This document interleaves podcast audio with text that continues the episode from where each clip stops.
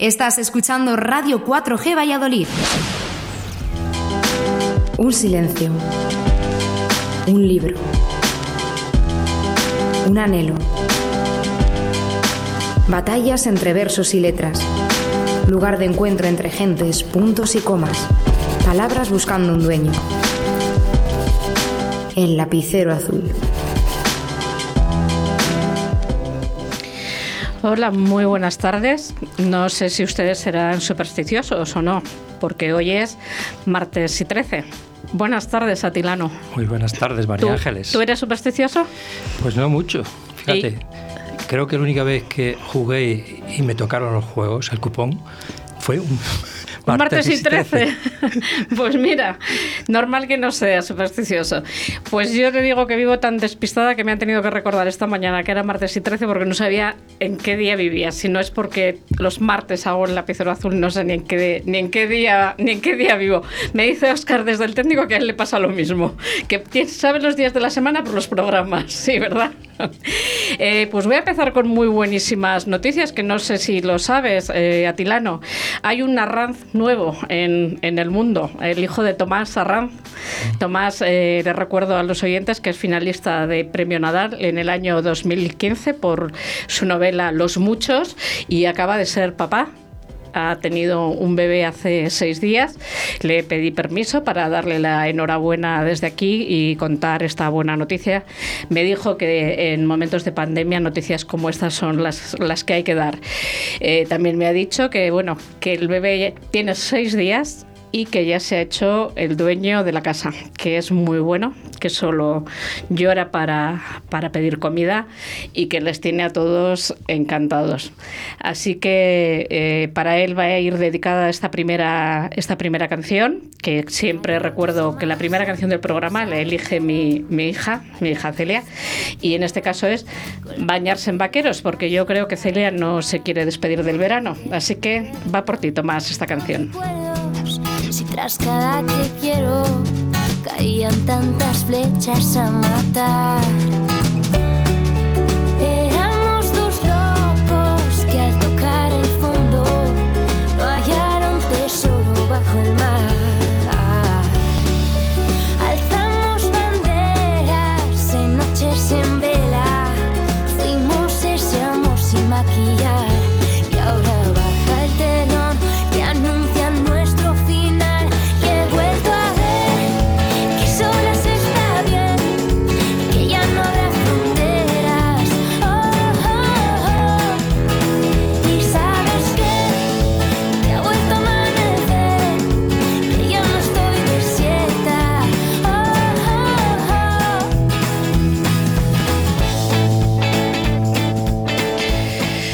Pues son canciones de gente joven, Atilano. Hoy en el programa vamos a tener mm, gente joven y antes que hablábamos de superstición, unos de los unos una pareja que va a participar después con una grabación se casaron en Viernes y 13, que parece que los americanos son más por Viernes y 13 que nosotros.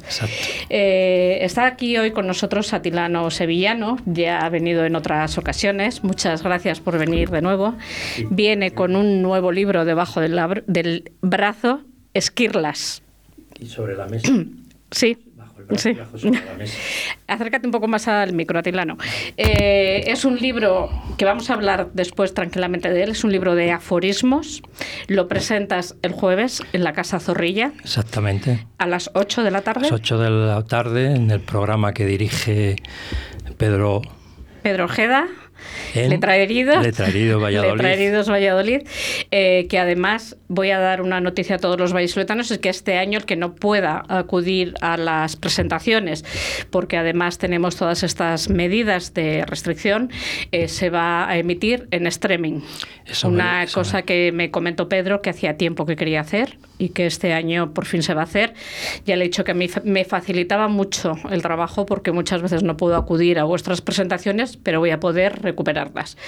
Después vamos a hablar de esquirlas y de aforismos, porque la semana pasada ha venido muy cargadita de, premios y voy a ir a por ellos. Eh, el premio Nobel lo ha recibido una mujer.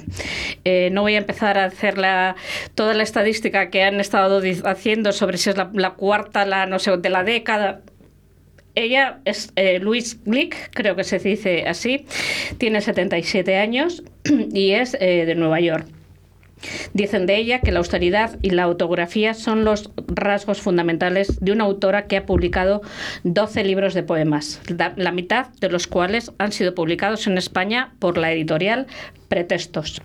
Una juventud marcada por el enfrentamiento con su madre, desgarro que dio lugar a algunos de sus poemas más emocionantes y lúcidos.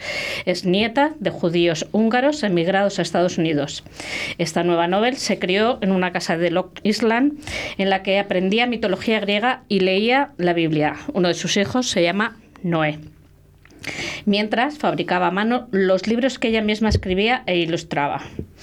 Dice ella, siempre supe que quería escribir.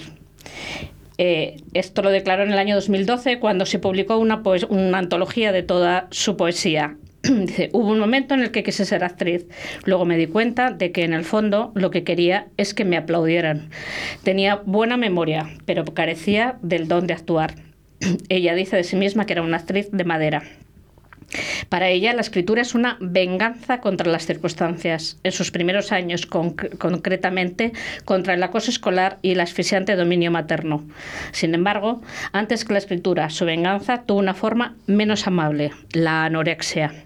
Necesitaba quitarme a mi madre de encima, afirma en la misma revista. También sentir que mi cuerpo era distinto al de los demás. Durante un tiempo me pareció una estrategia maravillosa. Me convertiría en alma pura, liberada de las limitaciones de la carne. El problema es que te mueres y yo no tenía impulsos autodestructivos. Estaba intentando crear mi propio yo. Algunas de las obras que han sido traducidas al español son Iris Salvaje, la diferencia entre Pepsi y Coca-Cola, entre otras. Y luego me ha dado muchísima alegría, muchísima alegría eh, Atilano, porque yo sabes que peleo mucho porque los jóvenes se impliquen en la literatura y que lean y que además de leer, si es posible, escriban, que el premio de poesía joven de OEB se lo han dado a un autor jovencísimo. No sé si has leído la noticia. El más joven de la historia. incluso. Además es curioso porque este año se amplió el premio Loewe Joven de Literatura, de Poesía, perdón. Eh, es un, premio que está convocado para menores de 30 años. Este año que se ha ampliado hasta los 33, se lo han dado a este jovencísimo madrileño que se llama Mario García Obrero y que, bueno, la editorial eh, Visor, creo que es, eh, sí, Visor, publicará este poemario en marzo del 21. Es un premio que está dotado con 8.000 euros y bueno, eh, al parecer ha escrito desde siempre. Ya en el 2018 ganó otro premio, Carpintería de, con el poemario Carpintería de Armónicos. Y el, el, el poemario que ha recibido este galardón lo escribió cuando tenía 16 años. Yo he leído por ahí unas cuantas entrevistas, es muy divertido porque dice que, que llega del instituto, que ha salido en todos los medios de comunicación, que le han entrevistado y luego se tiene que poner a estudiar, que es lo que tiene que hacer. Como decíamos, eh, ahora vamos a ir a por tu libro, pero antes, publicidad. ¿Quieres un espacio único, saludable y accesible? Arista, Construcciones y Reformas tiene la solución. Te ofrecemos la creación de proyectos personalizados de reformas para construir espacios únicos y sostenibles. Adaptamos los hogares a la nueva situación sanitaria por si tienes que trabajar o estudiar en casa. Creamos espacios de ocio en familia y el cuidado de tus mayores. Además, transformamos tu terraza y jardín a tus necesidades. Contáctanos en reformas@aristaconstrucciones.com construcciones.com. Arista, una empresa diferente para una reforma única. Si no dejarías tu pelo en manos de cualquiera, Brothers Hair. Si buscas las últimas tendencias, Brothers Hair. Si quieres un trato familiar cercano y agradable, Brothers Hair. Brothers Hair. Roberto y Laura te esperan en Paseo de los Castaños 43, en Cobaresa. Más información en brothershair.com. Dios mío, un folio en blanco. Atrévete a escribir. Escuela de Escritura Rinocerontes y Mariposas. Con María Ángeles Paniagua. Más información en el teléfono 696 22 0708.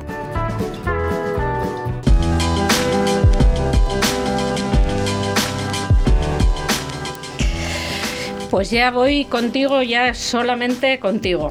Voy a decir en qué pueblo naciste porque me gusta decirlo cada vez que vienes. Pero déjame que lo diga yo, ¿eh? Argusino de Sayago.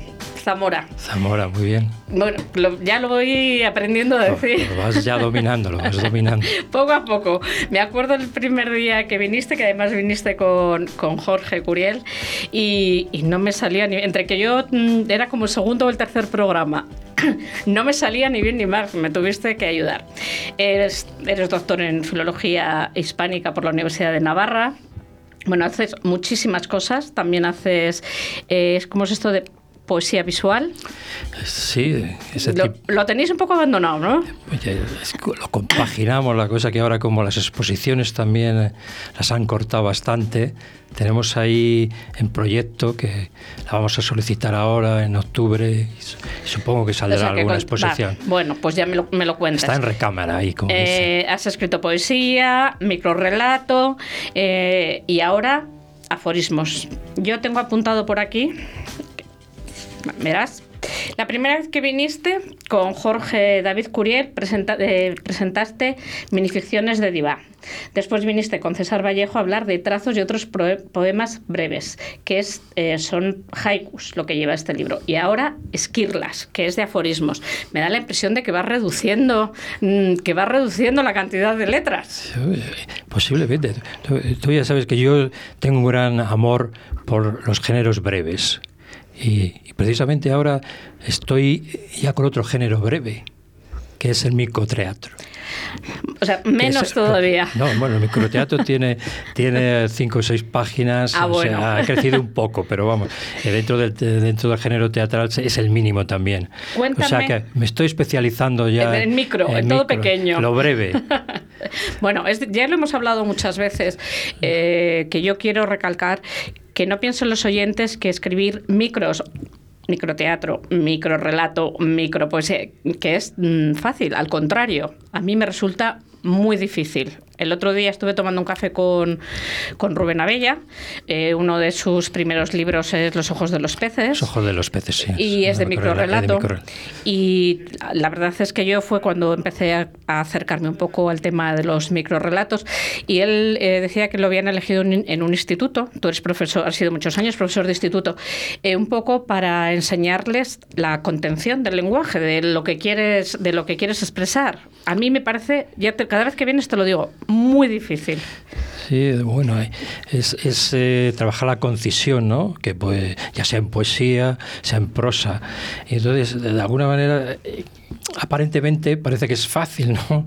Pero resulta que lleva un proceso de selección, de, trabajo, de estilo, porque claro, hay que intentar que todo lo que sobre, eliminarlo. Entonces, a ver, a los escritores eso les cuesta mucho, ¿eh? Lo de una vez escrito quitar la paja o quitar lo que me sobra es complicado, no es, no es fácil. No es fácil, pero bueno, eh, yo, yo, utilizo siempre un símil de atletismo. Bueno, yo es que en la época escolar eh, sí eh, corría algo, era un pequeño atleta. Y digo, lo mismo que hay gente que es capaz de correr, pues yo sé, 800 metros, 1500, media maratón. Yo me he especializado en los 100 metros lisos. Sí, sí. sí, además de verdad. Lo pones en, en tu libro, luego vamos con ello. Quiero que me digas lo que es un aforismo.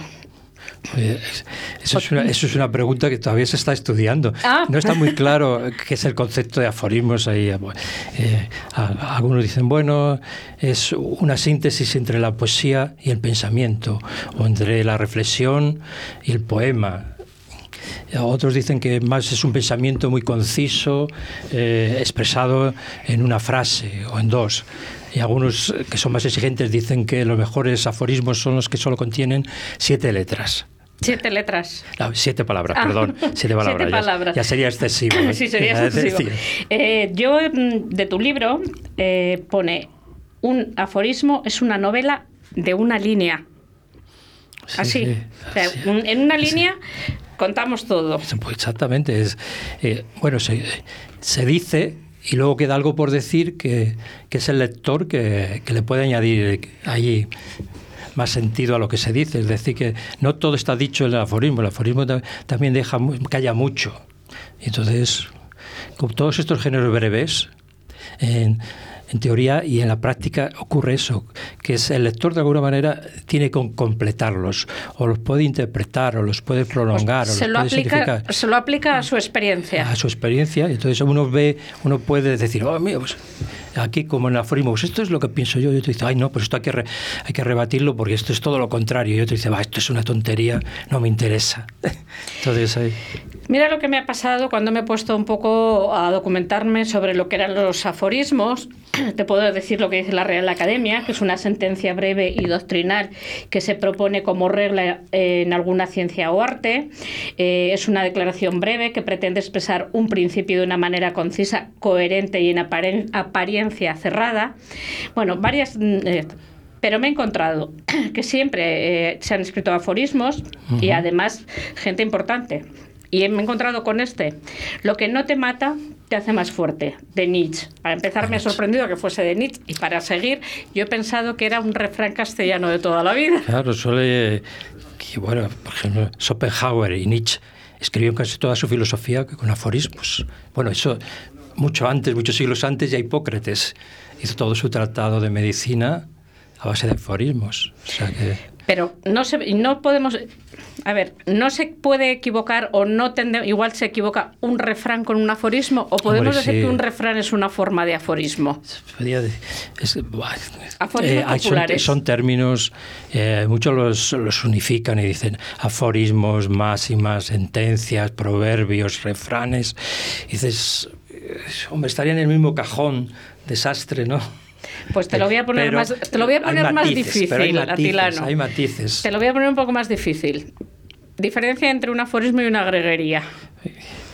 Es que generalmente, si tomamos la greguería tal como la hizo Gómez de la Serna, ahí es imprescindible siempre, bueno, hay mucho juego de palabra ahí, ¿no?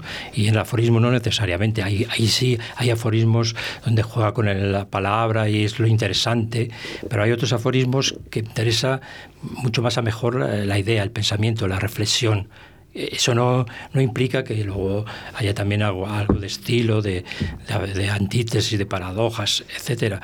Pero vamos, eh, simplificando, Ramón Gómez de la Serna decía que era metáfora más humorismo.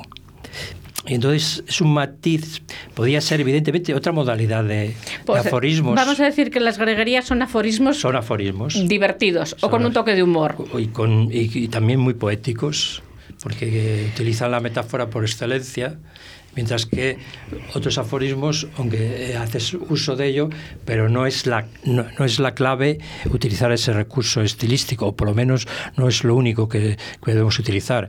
Eh, entonces, sería, podríamos decir, sería un aforismo eh, lo más lírico posible, para, para entendernos, ¿no? No, Sí, sí, no sí. soy una- no es un gran concepto filosófico, pero podría, para entendernos podríamos decir que, que está Mm. más próximo a- al aforismo lírico que de todas maneras ahora es lo que, mm, lo que más próximo, lo que más escribe, es decir, la definición de la Real Academia ya queda muy anticuada, ya, ya el aforismo moralista es- todavía persiste, pero no es la mayoritariamente eh, lo que se escribe ahora. ahora No vamos, tiene, ya no tiene ese eh, carácter moral con el que exacto, ni nació. moral, ni- ni esto. Eso no implica que haya, que haya algún, algún escritor que siga incidiendo en ese tipo de aforismos, pero ha, ha ido perdiendo esa faceta más. No sé cuántos aforismos tiene el libro, ¿los has contado? El libro lo- los he contado por aquello de que cuando iba con los cuadernos, digo, bueno, por curiosidad, digo, siguiendo el proceso de los cuadernos, digo, son justo 300 aforismos. 200. 300. 300. 300 aforismos, que es un, es un número radical. Un número redondo. Redondo. ¿Por qué se, por qué se llama Esquirlas? Skiller por el- un poco la- es, es- ahí sí ahí podíamos eh, ahí podía entrar en la definición de Real Academia del vocablo skillas entonces de alguna manera en este caso si yo lo co- considero metafóricamente pues son pensamientos reflexiones que son puntiagudas que inciden que te dan un pequeño golpe y que que te hacen pensar y que también tiene su agudeza, su ingenio, etcétera. Entonces son como restos, decir, son restos de material duro, pero precisamente estos restos te pueden, te pueden herir.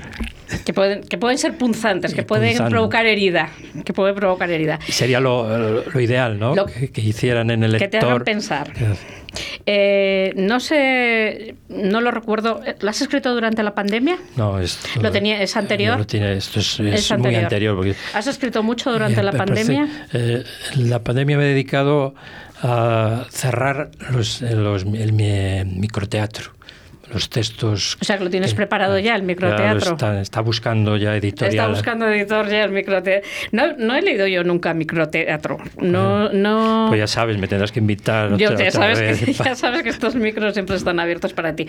Pero una obra de teatro que no ocupe más de cinco, eh, seis. Son textos, es decir, yo colecciono 35 textos que forman el libro. Pero no admitirán más de dos personajes, tres personajes. Entonces, bueno, eh, lo normal es que vayan de dos a cuatro, evidentemente. Y la puesta es en me has dejado intrigada con el microteatro, así que estoy deseando, estoy deseando que lo tengas. Eh, vamos a ver, has dividido el libro en tres partes que mm, ya como es tu en tu línea de fácil no tienen nada. Volátiles nótulas y pecios se dice así sí sí. Eh, entiendo lo que es volátiles entiendo lo que son pecios pero no tengo ni idea de lo que son nótulas. Nótulas eh, en sentido real, pues serían pequeñas notas, pequeñas acotaciones, pequeñas reflexiones. De todas maneras, los títulos los puse un poco para empatar, me sonaban bien. Algunas veces las palabras eh, se eligen por, por su sonido, por su peso sonoro, por su fuerza sonora y tal, pero luego descubrí que, que, que, estos, estos nombres ya lo habían utilizado algunos y digo, bueno, entonces tampoco no hay ningún problema. Yo, a mí el que me gusta, con todos mis respetos, es Pecios, por lo que expone, porque es esos barcos hundidos que están en el fondo del mar, que están son varados. son restos, lo mismo que Esquirlas. La manera Esquirlas engloba los tres mismos elementos que aparecen en cada cuaderno. Son, siempre son restos. Eh, además es que has complicado el libro porque en lugar de prólogo tienes un liminar que sé que quiere decir entrada, y al final eh, cierras el libro con un post-scriptum en el cual además invitas al lector a que sea él el que continúe con, con estos aforismos. Además, me ha hecho mucha gracia el lenguaje tan coloquial que utilizas al final, al final del libro. Además me parece, mira, muy buena idea decir, yo fíjate, igual habría dejado hasta dos páginas en blanco, después para que los escritores, los, los lectores eh, hiciesen sus notas. Eh, me parece un libro yo no sé si los aforismos hay que leerles de una sentada a Tilano o con tranquilidad. Eh, los aforismos tienen dos ventajas. Primero que son breves es decir, que tenemos un problema con, con, el sonido. Mientras viene Oscar y lo soluciona. Solucionado, solucionado. estábamos diciendo. Estábamos diciendo que estábamos diciendo. Si, se, si los aforismos hay que leerlos de una sentada o voy a sentarme un ratito, voy a leer un poco. Entonces decía que tenía dos ventajas. La primera que es la brevedad y luego se puede que se puede empezar por donde quieras. Eh, algunos dicen, dicen, bueno, un aforismo por sí o una serie de aforismos, en el fondo despistan al lector. Entonces es bueno, luego tú puedes hacer eh, las pinceladas que quieras, pero luego también te debes leer el libro entero porque son los que dan identidad. Entonces, por ejemplo, muchos aforismos eh, si tú no conoces eh, un poco la cosmovisión del autor que ha escrito el libro, sus ideas, sus obsesiones, eh, no te das cuenta pues, de las redes que hay entre ellos, del hilo que conductor, del nuevo énfasis en algunas ideas que se repiten. Entonces,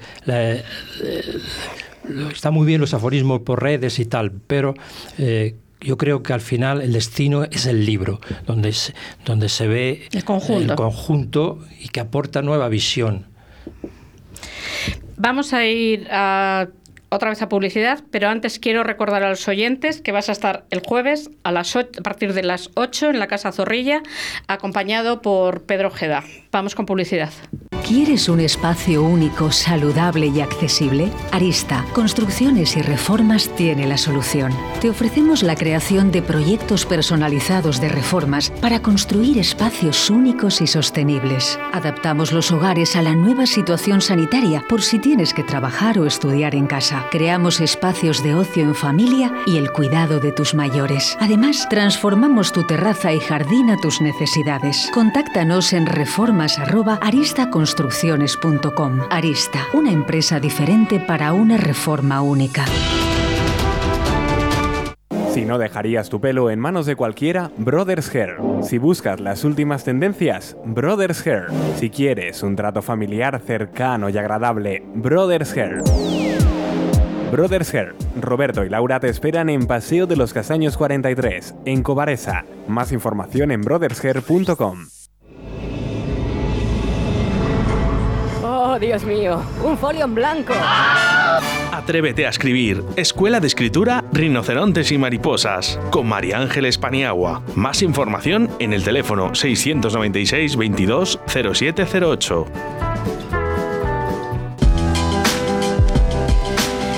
Bueno, Atilano, vamos llegando al final de la entrevista. No sé si quieres añadir algo más porque te veo ahí con un montón de apuntes. Vamos a escuchar, te invito a que escuches ahora. El martes pasado por la mañana eh, grabamos a, a, dos chicos muy jóvenes, a María García de, de Jaime y a Tomás Páramo. Ellos son eh, un, algo así como Instagramer, que dice mi hija, o influencer. Eh, han escrito un libro con un título muy bonito. Es un, se titula eh, Botas de colores para los días de lluvia. Yo debo reconocer, voy a reconocer que literariamente no es el, libro eh, que no va a ser premio Nobel, por supuesto.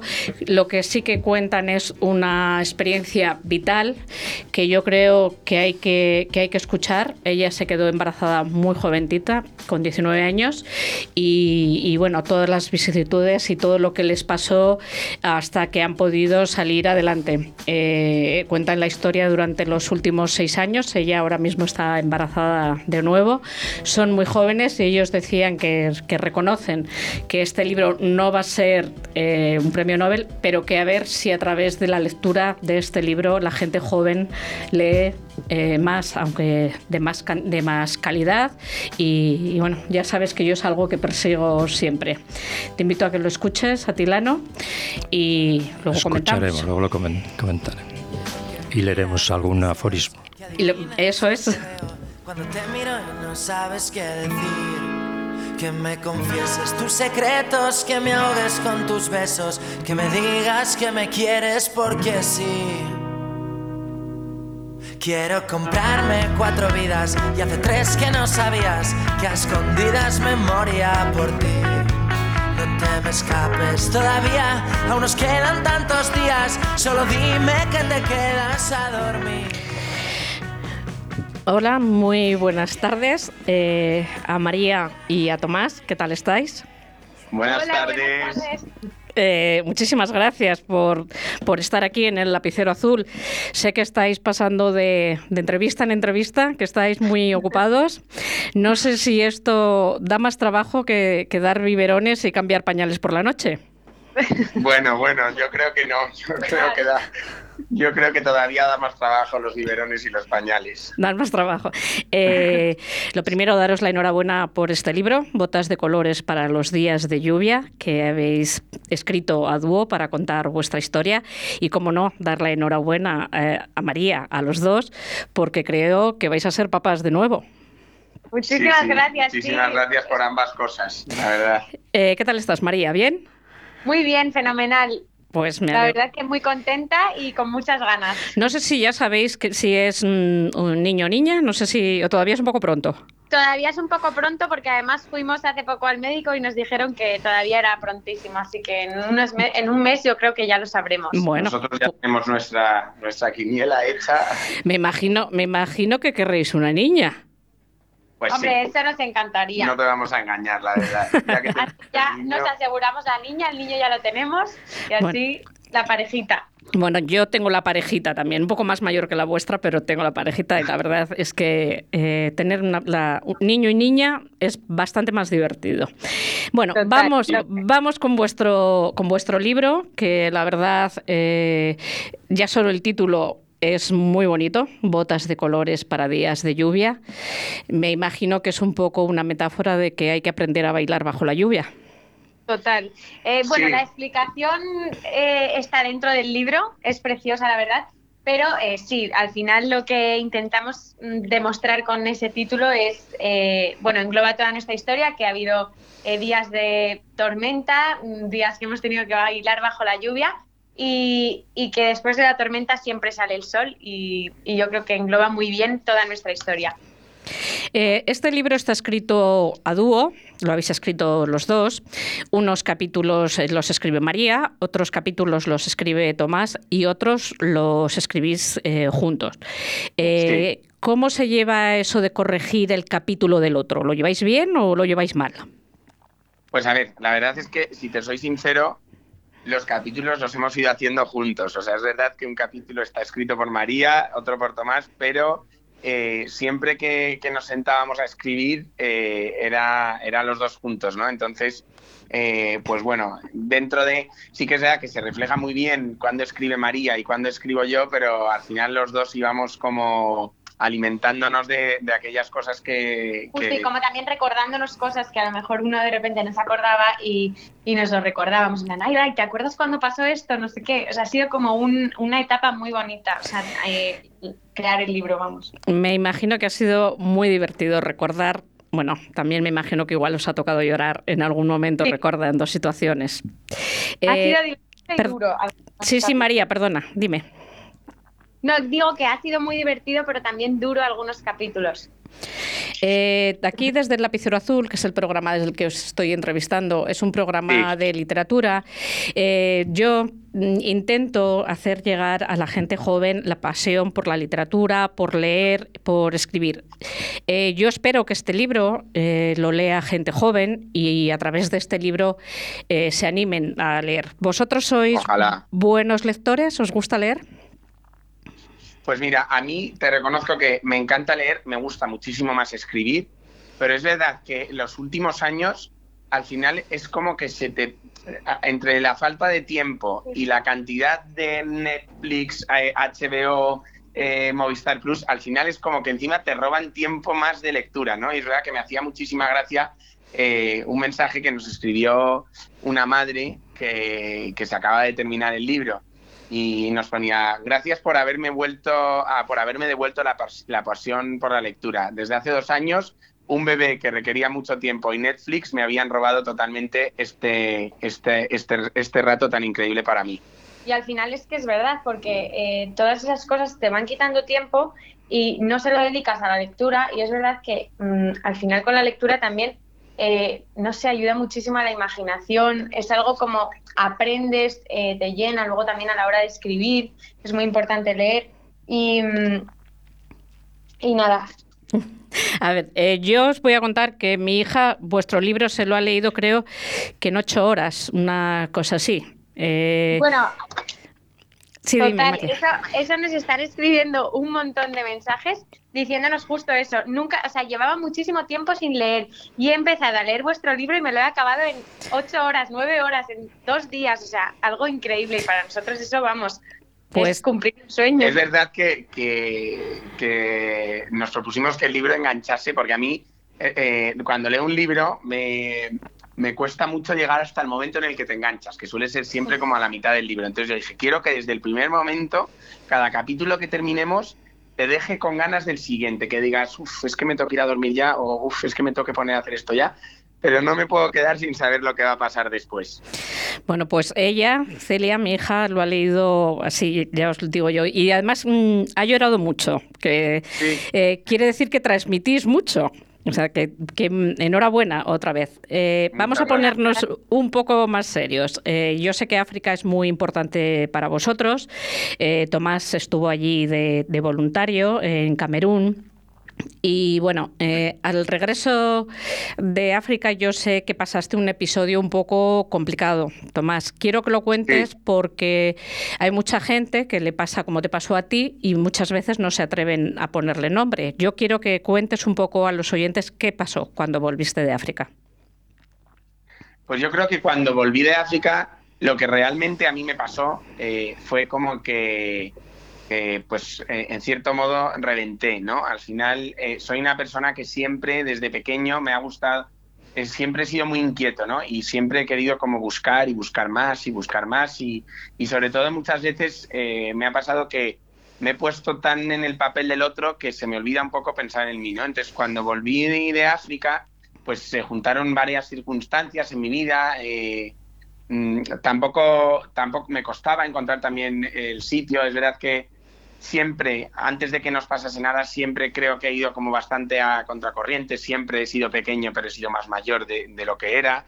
Entonces es verdad que fue un momento como un poco de, cambio para mí, ¿no? Entonces esto me llevó a, pues me empecé como a, sin darme cuenta y sin decirte el, el, motivo en concreto, me empecé como a, a, convertir en una persona triste, ¿no? Nada me ilusionaba, eh, quería que todo fuese una constante huida. Eh, entonces eh, empecé a entrar en, esa, en ese bucle, esa pescadilla que se, que se come la cola, que al final me, me generó pues la depresión que tuve, ¿no? Y estuve pues casi un año prácticamente con una depresión que también creo que mm, fue, siempre en la vida nos pasan cosas para hacernos más fuertes, ¿no? O, o, cosas para, para prepararnos para lo que pueda venir, ¿no? Entonces yo creo que al final todo aquello es algo de lo que, a lo que no quiero volver. O sea, siempre que me encuentro mal digo, por favor, voy a pararlo antes de tiempo eh, para no volver a caer aquí. Pero es verdad que, para la vida que, luego nos, nos, iba a tocar vivir en muchas circunstancias,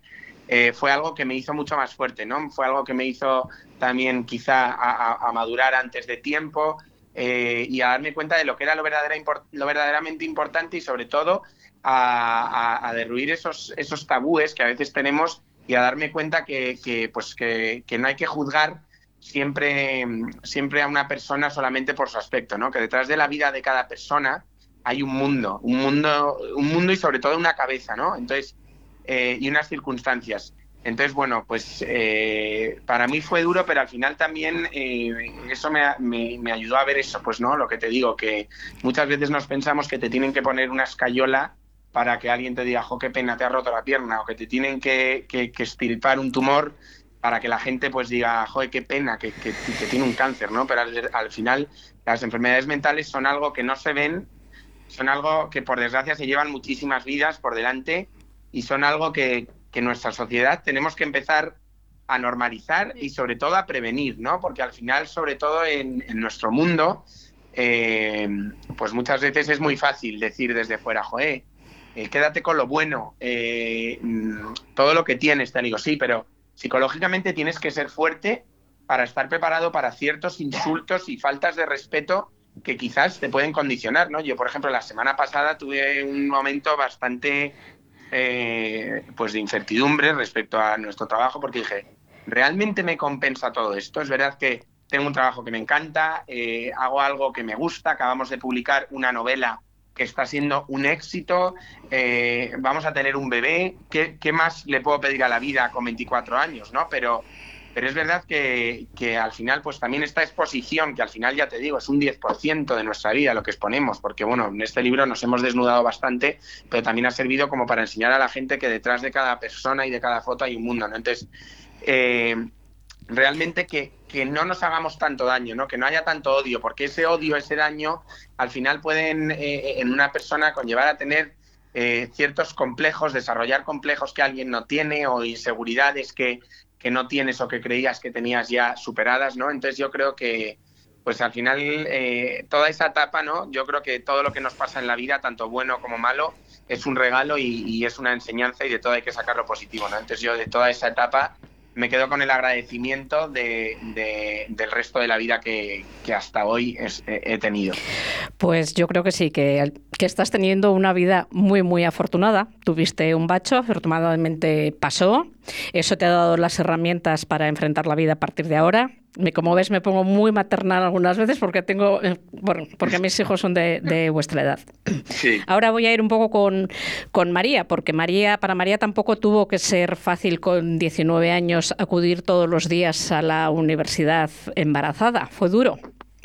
Sí, totalmente. Eh, fue una época bastante dura. Eh, bueno, aparte del miedo y la incertidumbre mm, de no saber cómo va a ser todo y también mucho miedo a, la sociedad, también a cómo iban a reaccionar. Al final era un tema que se comentaba todo el rato, pues porque era algo mm, la novedad. Y, mm, y, es verdad que, bueno, yo estaba en segundo de derecho y, el momento de ir a la universidad con mi tripa, eh, todo eso, es verdad que para mí fue como muy duro, que ahora lo miro con perspectiva a día de hoy y digo, jo, qué tonta, qué, qué miedo tenía que me juzgaran y en realidad eh, luego la gente, o sea, mm, pues sí, te juzgan, pero porque es algo nuevo, porque es algo diferente que ha pasado y ya está, pero que muchas veces nos preocupamos más de, de lo que piensen de nosotros que lo que realmente nos tendría que preocupar. Y, bueno, luego la verdad es que ahora viéndolo desde, desde fuera y con unos, unos años más, eh, por ejemplo, un consejo que le daría a cualquier persona que esté en la misma situación que yo es eso, que no tengan miedo a que les juzguen, porque luego eso se, se te olvida completamente y la felicidad que mm, te da ver a tu hijo es, vamos, mm, es que nada... Compensa por todo. No hace falta nada más, compensa totalmente. Eh, ya os he dicho que, que, sois de la edad de mi hijo mayor. De hecho, mi hijo mayor cumple el 11 de enero, este 11 de enero va a cumplir 25 años. Ah, y yo cuando, cuando os veo, cuando leo eh, que tenéis la misma edad de él, con un niño de 5 años, con otro en camino, todo lo que ha pasado, digo, madre mía, que se me hace mayor muy deprisa. ¿Os ha tocado, madurar deprisa, ¿verdad? Con todas estas circunstancias. Sí, totalmente. Sí, nos ha tocado madurar deprisa, pero, pero al final te digo, no ha sido como un, pues imagínate, no ha sido un impacto brutal, ¿no? ha sido como, yo creo que al final cuando tienes un hijo, da igual que tengas eh, 20 o 30 años, lo único que influyen son las circunstancias, ¿no? Pero al final el amor a un hijo y las prioridades cuando, cuando tienes un hijo eh, no importa la edad, sino que todo te cambia, ¿no? Pues es verdad que nosotros con 20 años, pues igual podríamos estar saliendo jueves, viernes y sábado de fiesta, pero igual es verdad que, ya simplemente por, lo, por el amor que esa persona te llena, te quedabas el viernes eh, en casa viendo una peli con tu hijo en brazos y, y de verdad que no necesitabas nada más, ¿no? Es verdad que nosotros también, en cierto modo, desde que pues, nos pasó pues aunque pues no teníamos ni nuestros estudios ni teníamos una independencia económica todavía, tratábamos de tenerla porque para seguir con nuestros estudios eh, nuestros padres pues nos, nos, ayudaban, nos ponían a ayudar económicamente. Es verdad que también fue una época que en mi casa pues fue bastante dura porque era cuando estaba acabando la anterior crisis y en casa lo estábamos pasando bastante mal. Pero, pero Mary y yo también para poder en cierto modo mm, contribuir y tener también seguir dándonos nuestros caprichos de novios, pues eh, trabajábamos de azafatos, de, en caterings, de camareros, Mary montó una marquita pequeñita de pendientes que vendíamos a nuestros amigos, a las madres de, a las amigas de nuestras madres, a nuestras abuelas, ¿sabes? Y entonces, eh, desde el primer momento como que nos marcamos ese objetivo, ¿no? Es verdad que, pues, realmente hemos tenido casos cercanos que, que muy jóvenes han tenido unos bebés han tenido un hijo y, es verdad que al final la familia, al, seguir siendo tú tan hijo, se meten tanto que al final, por mucho amor que haya entre, entre una relación, eh, eso se acaba, se acaba terminando, ¿no? Se acaba destruyendo por, porque se mete mucho tu familia, se mete mucho mi familia, toda la gente, todo el mundo opina de tu vida dentro de tu familia, entonces eh, también te tienes que hacer fuerte y poner tus prioridades de decir, qué es lo verdaderamente importante, qué es por lo que yo tengo que luchar para que este niño el día de mañana sea feliz o por lo menos tener una vida en cierto modo estructurada. ¿no? Entonces, como que desde el primer momento nos propusimos que primero éramos nosotros y después él. Y primero las decisiones sobre nuestro hijo las tomábamos nosotros y luego nuestra familia nos iba a aconsejar. Entonces creo que esa ha sido la fórmula eh, para, para salir adelante y sobre todo esa ha sido nuestra maduración, ¿no? Saber que, oye, que no dejéis de vivir ciertas cosas, porque si no las vivís ahora os van a salir con 40 años y es peor, pero que seáis conscientes también de lo que sois, ¿no? Entonces, pues bueno, Tommy es un trotamundos, Tommy... Nos lo llevamos. planes. Y es un niño que, bueno, es un niño que es vida, o sea, es un niño que es... Eh, no, no, no, no, no, hay adjetivo bueno que no te pueda decir de mi hijo, pero es un niño que... A ver, a, ver, a ver, a ver, a ver, Tomás, yo creo que es un poco vuestro reflejo. De, decir, eh, el libro lo que, lo que eh, lo que te da a entender es muchísimo optimismo, muchísima alegría, aunque haya momentos malos, muchas ganas de vivir y muchas ganas de hacerlo bien, con lo cual me imagino que Tommy no es ni más ni menos que el reflejo que vosotros le habéis inculcado, porque además mm, creo que tenéis una suerte bárbara con la familia que tenéis y con los amigos que tenéis. Entonces es un niño que está creciendo en un ambiente muy propicio. Pues sí, la verdad que la verdad es que sí. Eh, os voy a hacer una pregunta que me han pasado, que me ha pasado mi hija, porque es la que me ha asesorado con este libro. Eh, ¿Qué pasó con el anillo de la prima Loreto, que parece que en el libro aparece desaparece. ¿Apareció o no apareció? Vale, pues justo le estaba diciendo a Tomás hace un minuto, muy fuerte, antes de que empezara la entrevista, le hizo que lo he encontrado, porque mi madre me ha mandado una foto del anillo que la ha encontrado. O sea, que lo acabas de encontrar. Sí, sí, sí. O sea, bueno, justo te lo acabo de contar a Tomás que me ha llamado mi madre, ¿sabes? Muy fuerte. Bueno, pues nada, enhorabuena por ese encuentro. Me imagino que Loreto habrá respirado tranquila. Sí, Loreto además ahora la pobre acaba de dar a luz, así que se encuentra. Bueno, pues enhorabuena también.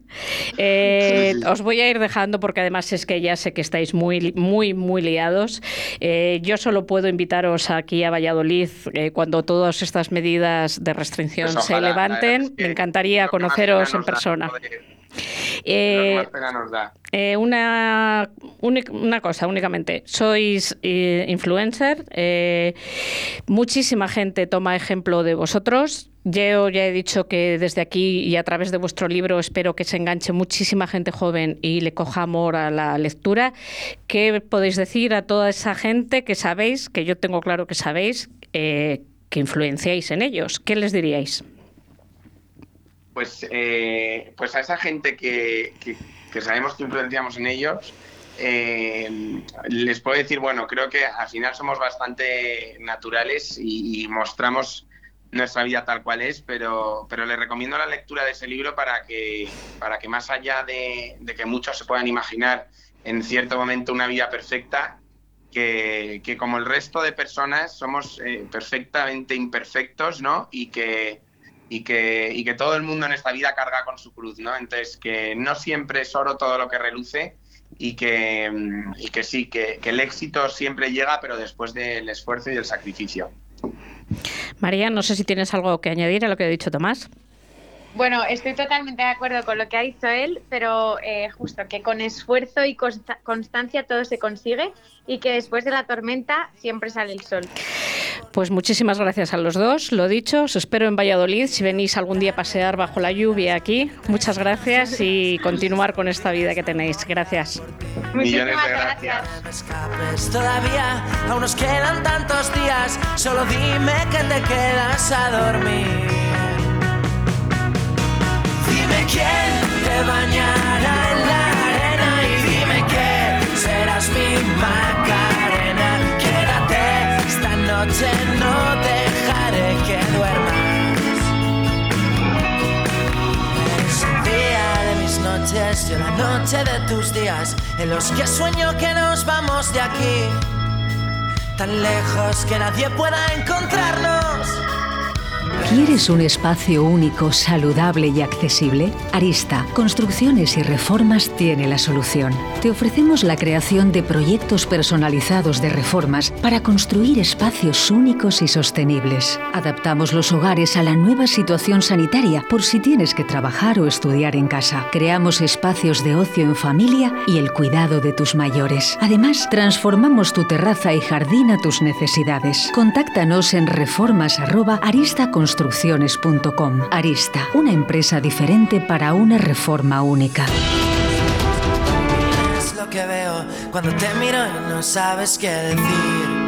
Que me confieses tus secretos, que me ahogues con tus besos. Bueno, pues como puedes ver, Tomás habla por los codos, pero bueno, eh, yo creo que merecía la pena escucharlo. Una pena el sonido, la, esta manía que tienen los la gente cuando les llamas por teléfono de poner las manos libres o poner unos cascos y el pobre Oscar, por más que lo manipula y lo intenta arreglar, tiene poca solución. Pero de todas formas, muchas gracias, Oscar, por esta grabación.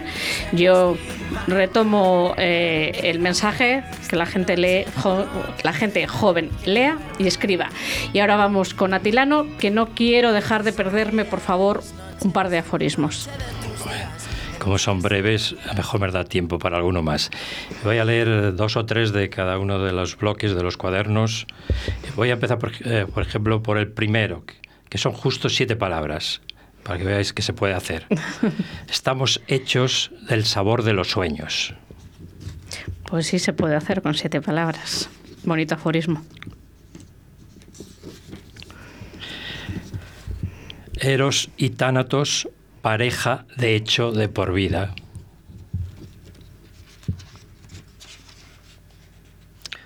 Eh, de segunda parte, segundo cuaderno, morir no es nada del otro mundo.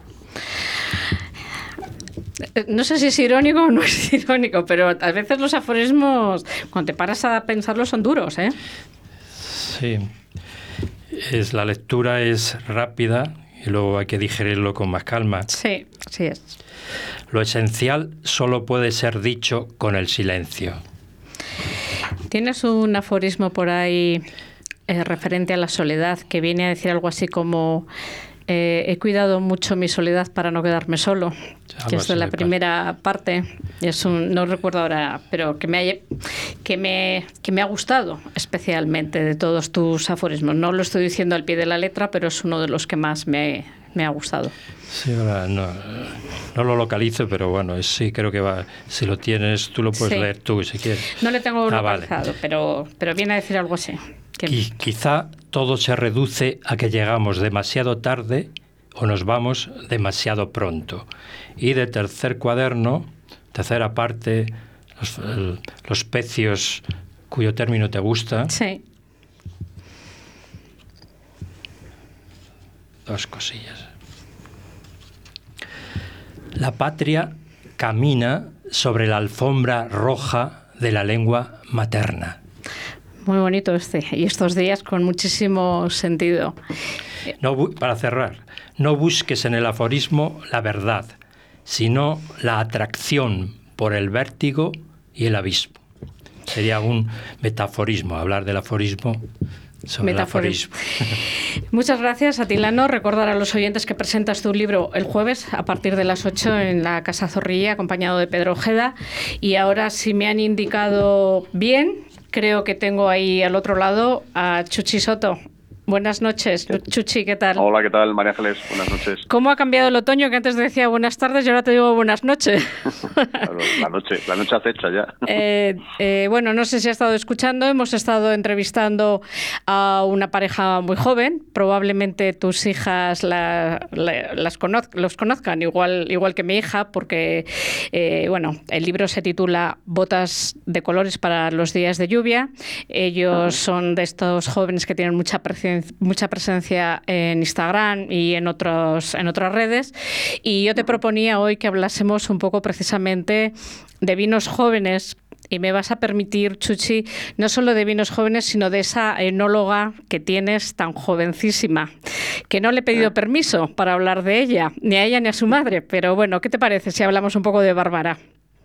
Muy bien, como quieras. Eh, es una enóloga muy joven, eh, yo he estado mm, buscando documentación sobre ella, sobre vuestra bodega. Debo decirte, Chuchi, que no es peloteo, sabes, me conoces hace muchos años y que no soy, no soy de durar la píldora, que todo el mundo está reconociendo que estáis haciendo un trabajo extraordinario y que estáis llevando denominación de cebreros a, puntos muy altos. Eh, te doy la enhorabuena igual que el otro día que te nominaron por ese premio.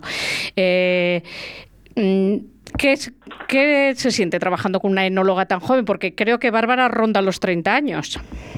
Sí, bueno, Bárbara es, tiene 27 años, creo recordar, y bueno, a pesar de, su juventud, pues, ha demostrado, está demostrando una gran madurez en, todos los sentidos, ¿sabes? Tanto en el trabajo que hay que desarrollar allí, ya está normalmente pues trabajando con viticultores de, mucha más edad, eh, como a la hora de, los planteamientos y la responsabilidad respecto a la elaboración de los vinos. Entonces, digamos que es joven, pero muy, muy preparada y lo demuestra con su personalidad.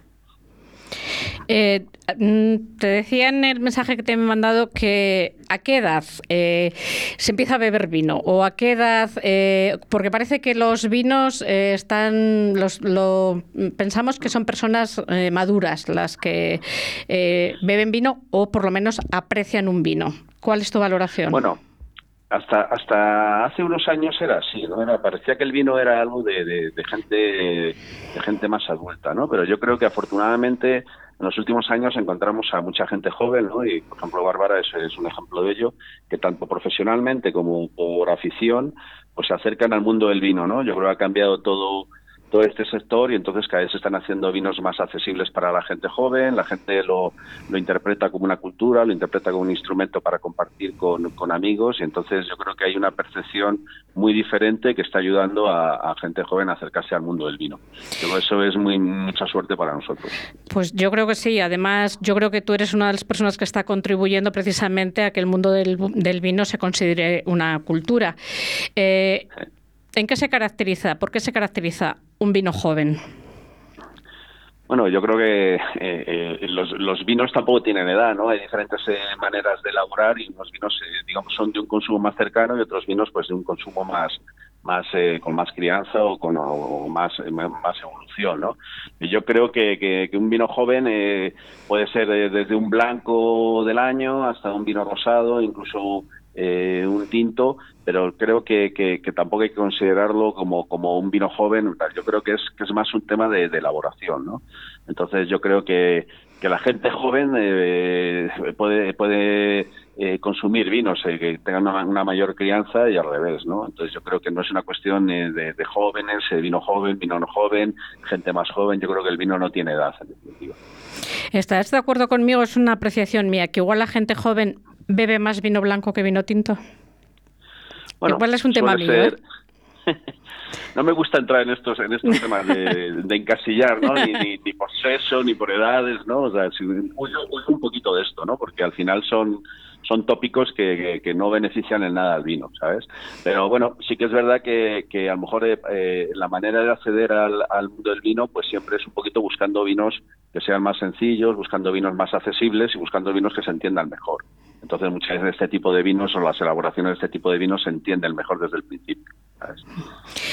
Pues te voy a dar las gracias por esta intervención. Que sepas que cada día que preparo el programa me sorprende más la bodega Soto Manrique y todo el trabajo que estás haciendo en, en Cebreros. Enhorabuena y hablamos el martes que viene. Muchas gracias, Chuchi. Muy bien. Y a través de Bárbara, pues un llamamiento pues a la gente joven a que se, a que se sume al mundo del vino. ¿De acuerdo? Pues, pues eso, animar a gente que como Bárbara tan joven se implica tanto y es tan responsable y que, bueno, que es posible. Venga, muchísimas gracias, Si no dejarías tu pelo en manos de cualquiera, Brothers Hair. Si buscas las últimas tendencias, Brothers Hair. Si quieres un trato familiar cercano y agradable, Brothers Hair. Brothers Hair. Roberto y Laura te esperan en Paseo de los Castaños 43, en Cobaresa. Más información en brothershair.com. Oh, Dios mío, un folio en blanco. Atrévete a escribir. Escuela de Escritura Rinocerontes y Mariposas. Con María Ángeles Paniagua. Más información en el teléfono 696 22 0708.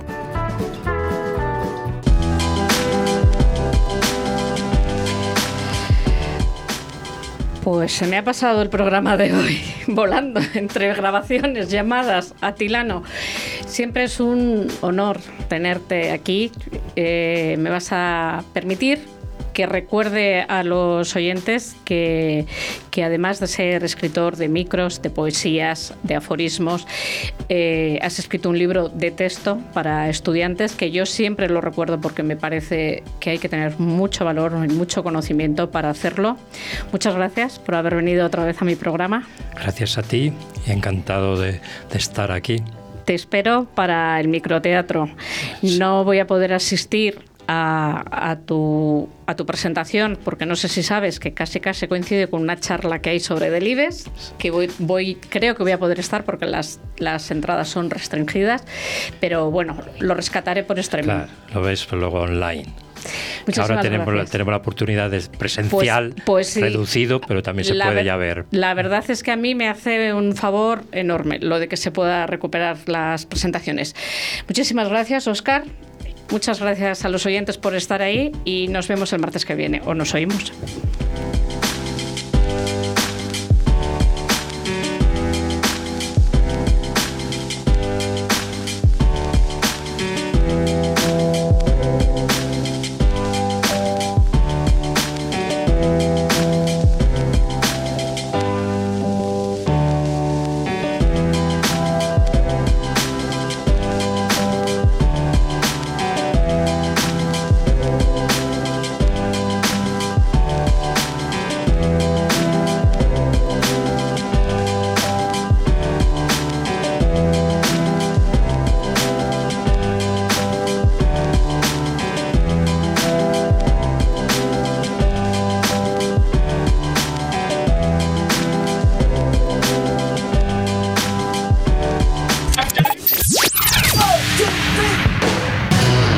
Radio 4G.